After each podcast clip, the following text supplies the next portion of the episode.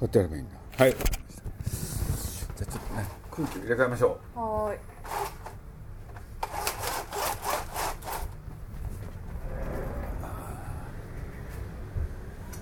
スタジオジブリから番組のスタッフに時々謎の宅配便が届きます。あーなんてタイプなんでしょ例えば今回は宅配便の封筒の中にいやいやいや。パソコンで焼いた白い CDR が1枚だけ。あそうですよね。こうやってやると回るんだ。あ本当だ。和文になってんだなお手紙も指示も何もついていません。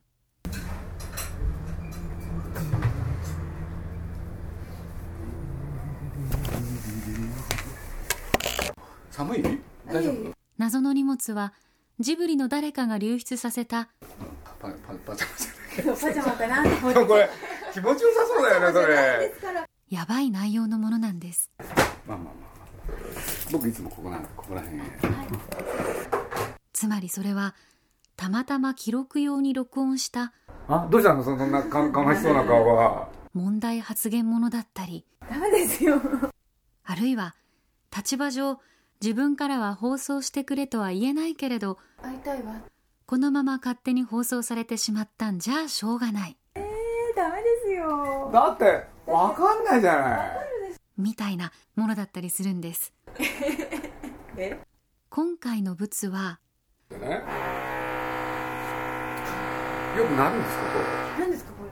どこで収録したものか分かりませんがあのなんか工事工事だ隣で。相手の女性はいやーだってあの時すごかったじゃないですかあの記者会見。ね壇上で立たなきゃいけない、そしたらね彼女がねあのみんながこうやって歩き始めた時にね僕にね「わ私本当に出るんですか?」って「だって私は降ろされるんでしょ?」って。本当に「もののけ姫」の主人公サンを演じたあの人。でね僕が立ち上がったらねこの袖をねもう破れるんじゃないかってくらいギュッて引っ張ってね。私は嫌です。大体ね。記者発表の時そう。何を喋ったらいいんですかって言ったの。覚えてる？で でね。で記者会見の第一声石田ゆり子は何て言ったか。あのー、つって。多分私はねもうすぐ殺されると思うあいやそれは覚えてます。なんかそういうこと言った記憶がそしたら宮崎駿がねマイクを奪い取って「そんなことはしません」っったの。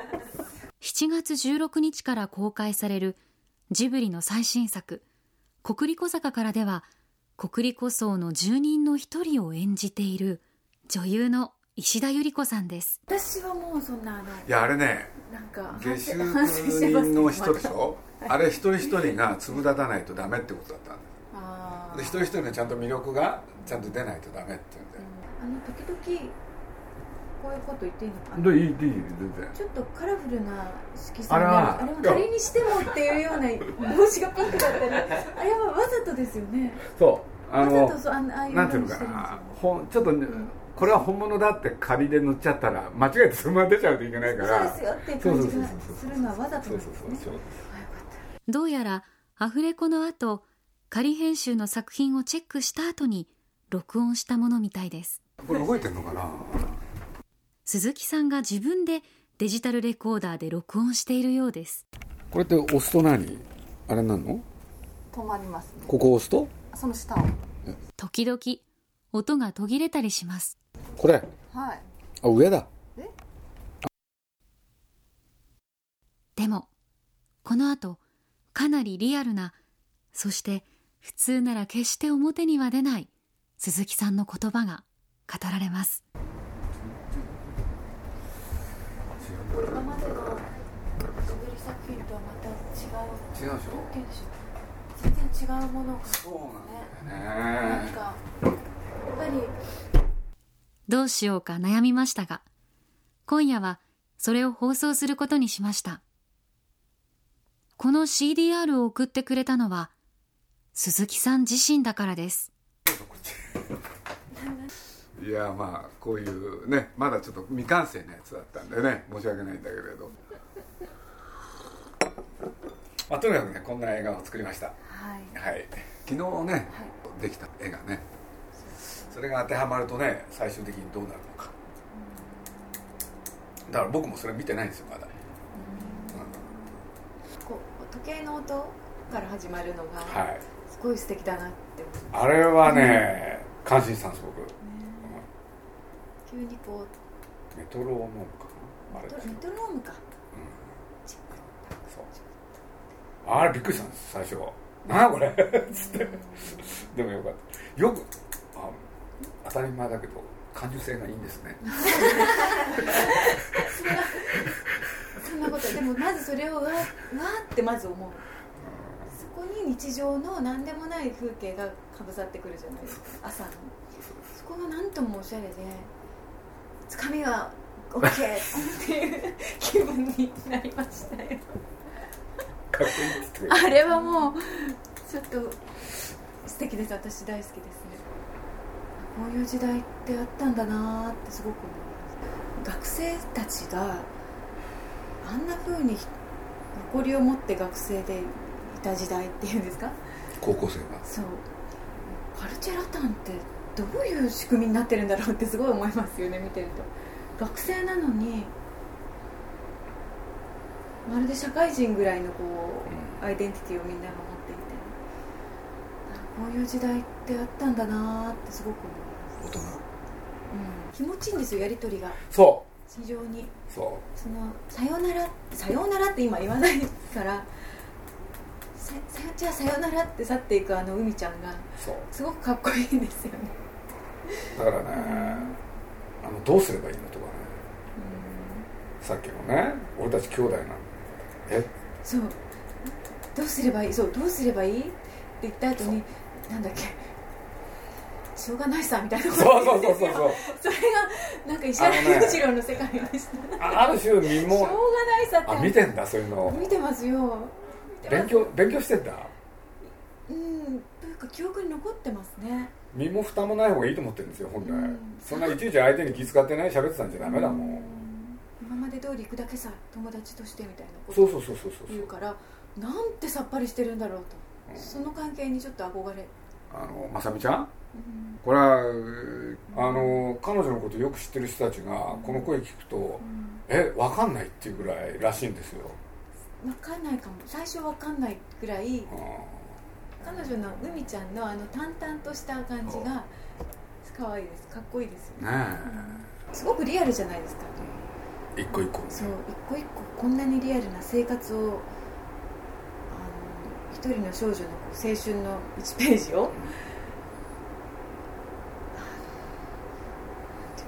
スタジオジブリさんがこういうふうに映画にするっていうのはなんかすごい新鮮で、はいお母さんと喋るとこあるでしょ海が。はい、それでお母さんの話で分かるわけじゃない。でその時にでも海が思わずねもしその彼がねあのお父さんの本当の子供だったらお母さんどうする？っつってあのシーンはどうでした？あのシーンすごい好きです。あそう。あそこ一番うるっときますね。あやっぱり来た。はい。言っていいんですか本当にこれ。いい女の。バレバレ。見る前の人に。いいって。はダメです。私だったら知りたくないですもんね。見る前に。はいわかりました。じゃあ僕質問しません。ネタバレですネタバレ。でもあそこはね本当に切ない可愛いシーンですよね。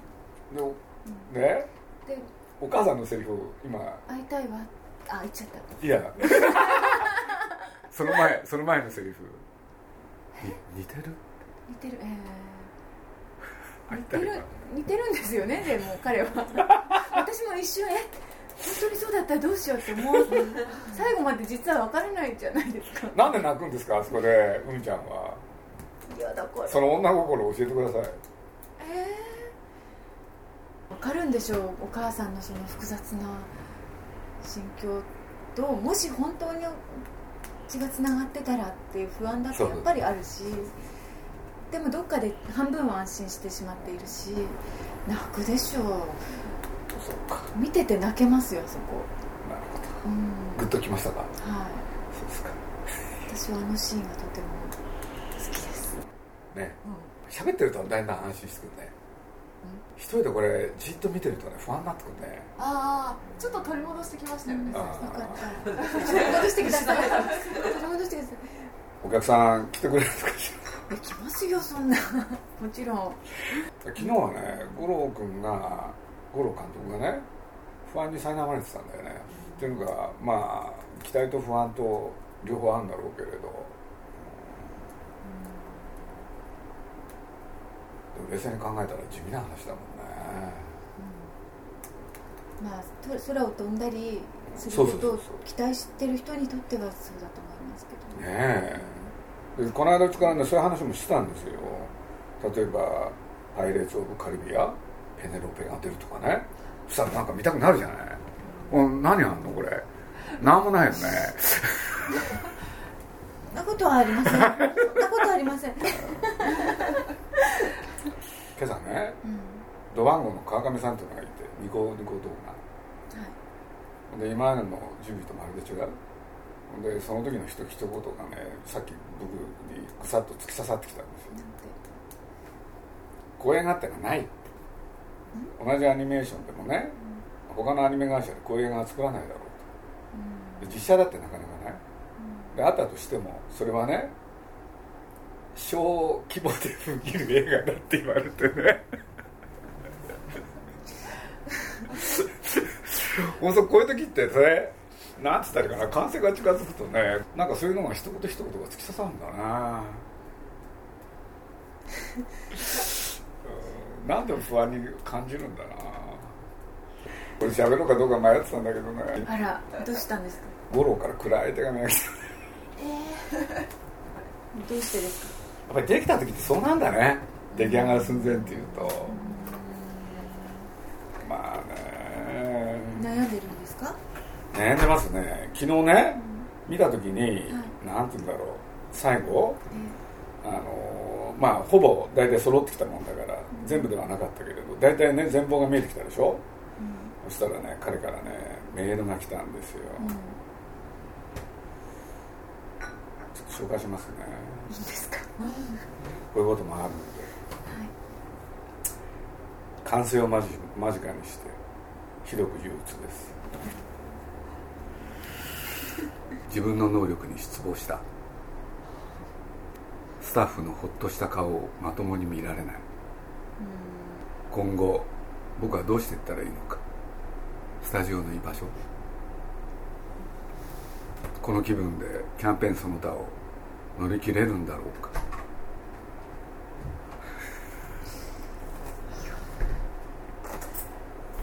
でもでもあのお父様も同じことを多分いつもおっしゃっておられますよね。おられました。おられたような気がします。以前。困ったんだよね昨日。五郎になんてね返事したらいいか昨日ね悩んだんですよ俺。みんな悩むんですね。そうですね。昨日そういえばそうか浮かない顔で歩いてたのはそういうことだったんですかね。スタジオでも大体その大きな作品を作り上げてそれを見た時っていうのは作った人たちは絶対に満足しないんですよ。しない見るためにねブレるんだよね。それ映画でも必ずあのいろんな監督みんなそう言いますもん。いやそんなそんなことないですよ。どうしたらいいの？映っちゃったんだよね俺。五郎が。普段ね僕はね大平然と構えてんだけど今見てたら映っちゃったなも珍しいですね鈴木さんうがあ憂鬱ですか？ー不安ですねどうしようどうしよういやいやでもまあだいぶ落ち着いてきましたね。大丈夫です。そんな不安にならないでください。私。僕あんまり不安にならない方なんだけどね。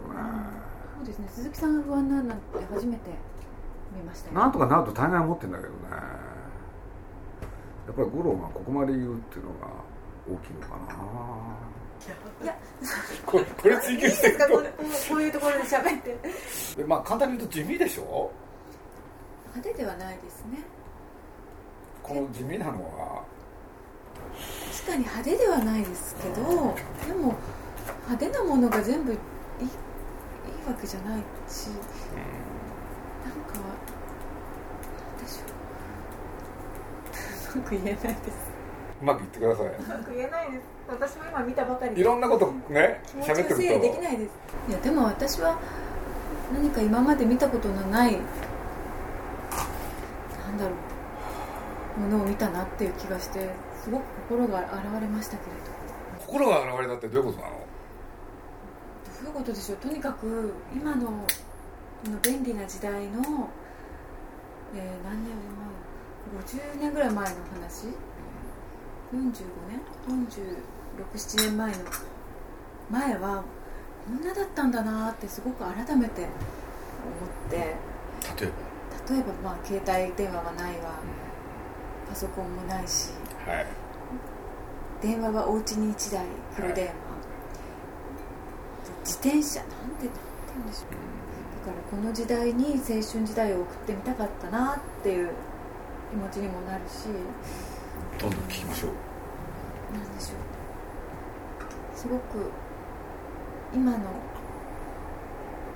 現代の東京が味気なく逆に感じますね。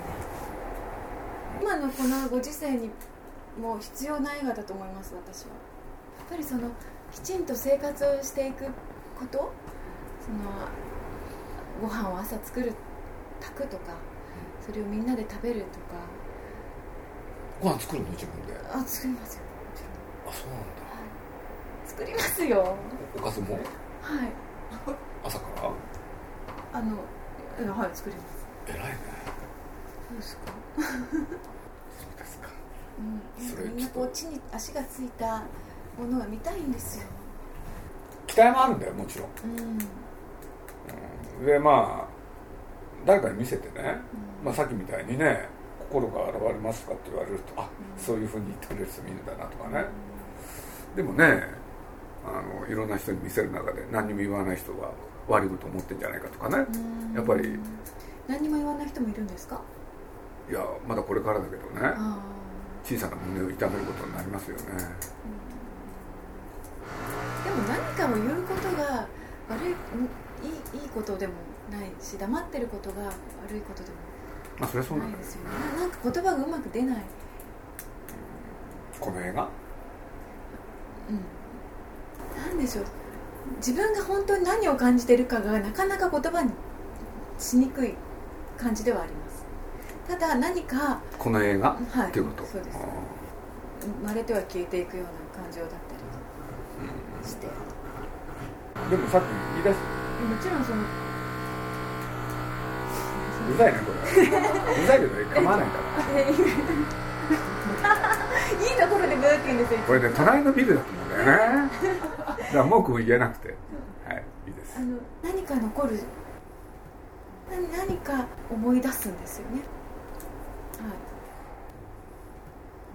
五郎はどうしどこ行くんだろうね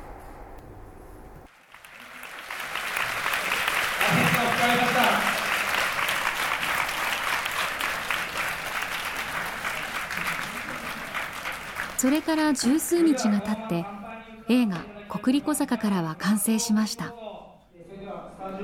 先週水曜日6月22日には関係者を集めた初号試写が行われ金曜日24日には全スタッフを集めた打ち上げパーティーが開かれました。本当にこの出来上がった国立小坂からをたくさんの人に見ていただきたいと思います、えーその思いを込めて元気いっぱいに乾杯、えー、賞はください。本当にご苦労様でした。乾杯！ありがとうございました。えーそれでは、えー監督の五郎さんよりご挨拶をお願いいたします。壇上に登った宮崎五郎監督は静かに語り始めました。えー、と皆さん、本当にお疲れ様でした。えー何を話そうかなと、昨日の処方以来ずっと考えてるんですけど、少しは自分の今の正直な心境を話しておいた方がいいんだろうっていうふうに、さっき思いました。で今回の国立講座が僕の偽らざる心境を言えばこの映画はですね、えー、音楽と声によって支えられていると思いますつまり、えー、絵を描く人たちはこういう人たちの潜在能力っていうのはもっと高いわけです。これで良かったではなくてですね、えー、皆さんもっと次の作品を、えー、ちゃんと本気で目指してください。これ一作で終わるかもしれないんだっていうその意識がなければジブリは多分続かないです。そうやって続けて僕にもう一度機会をください。よろしくお願いします。ありがとうございました。ありがとうございました。宮崎五郎監督の映画「国立小坂」からは7月16日に公開されます。まあでも本当に今回はもうなんか大変でしたね。で今出来上がってそれをいいと言ってくれる人たちがいっぱいいる。それがこう果たして自分がねそれにいいと言ってくれるんだったらそれにどんぐらい自分がちゃんとこう寄与できたのかっていうのがこれはこれは僕のですってこうちゃんと胸張れるものができるまでは、ね、いやだってこれじゃやっぱ終われないっすもん。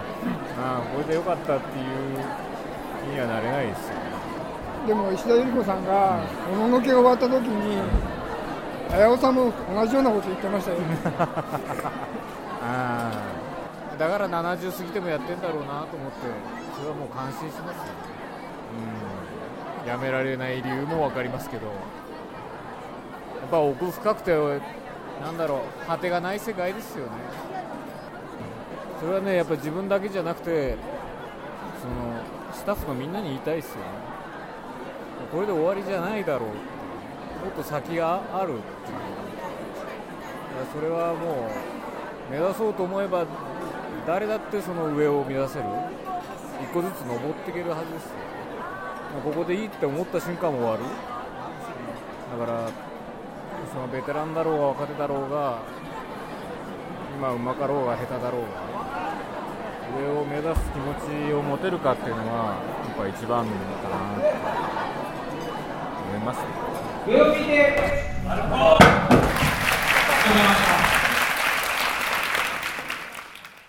鈴木敏夫のジブリ汗まみれ。この番組はウォルト・ディズニー・スタジオ・ジャパン。JAL 町のホットステーション。ローソン。アサヒ飲料。日清製粉グループ。MS&AD 三井住友海上。リクシル。リクシル住宅研究所アイフルホーム。au の提供でお送りしました。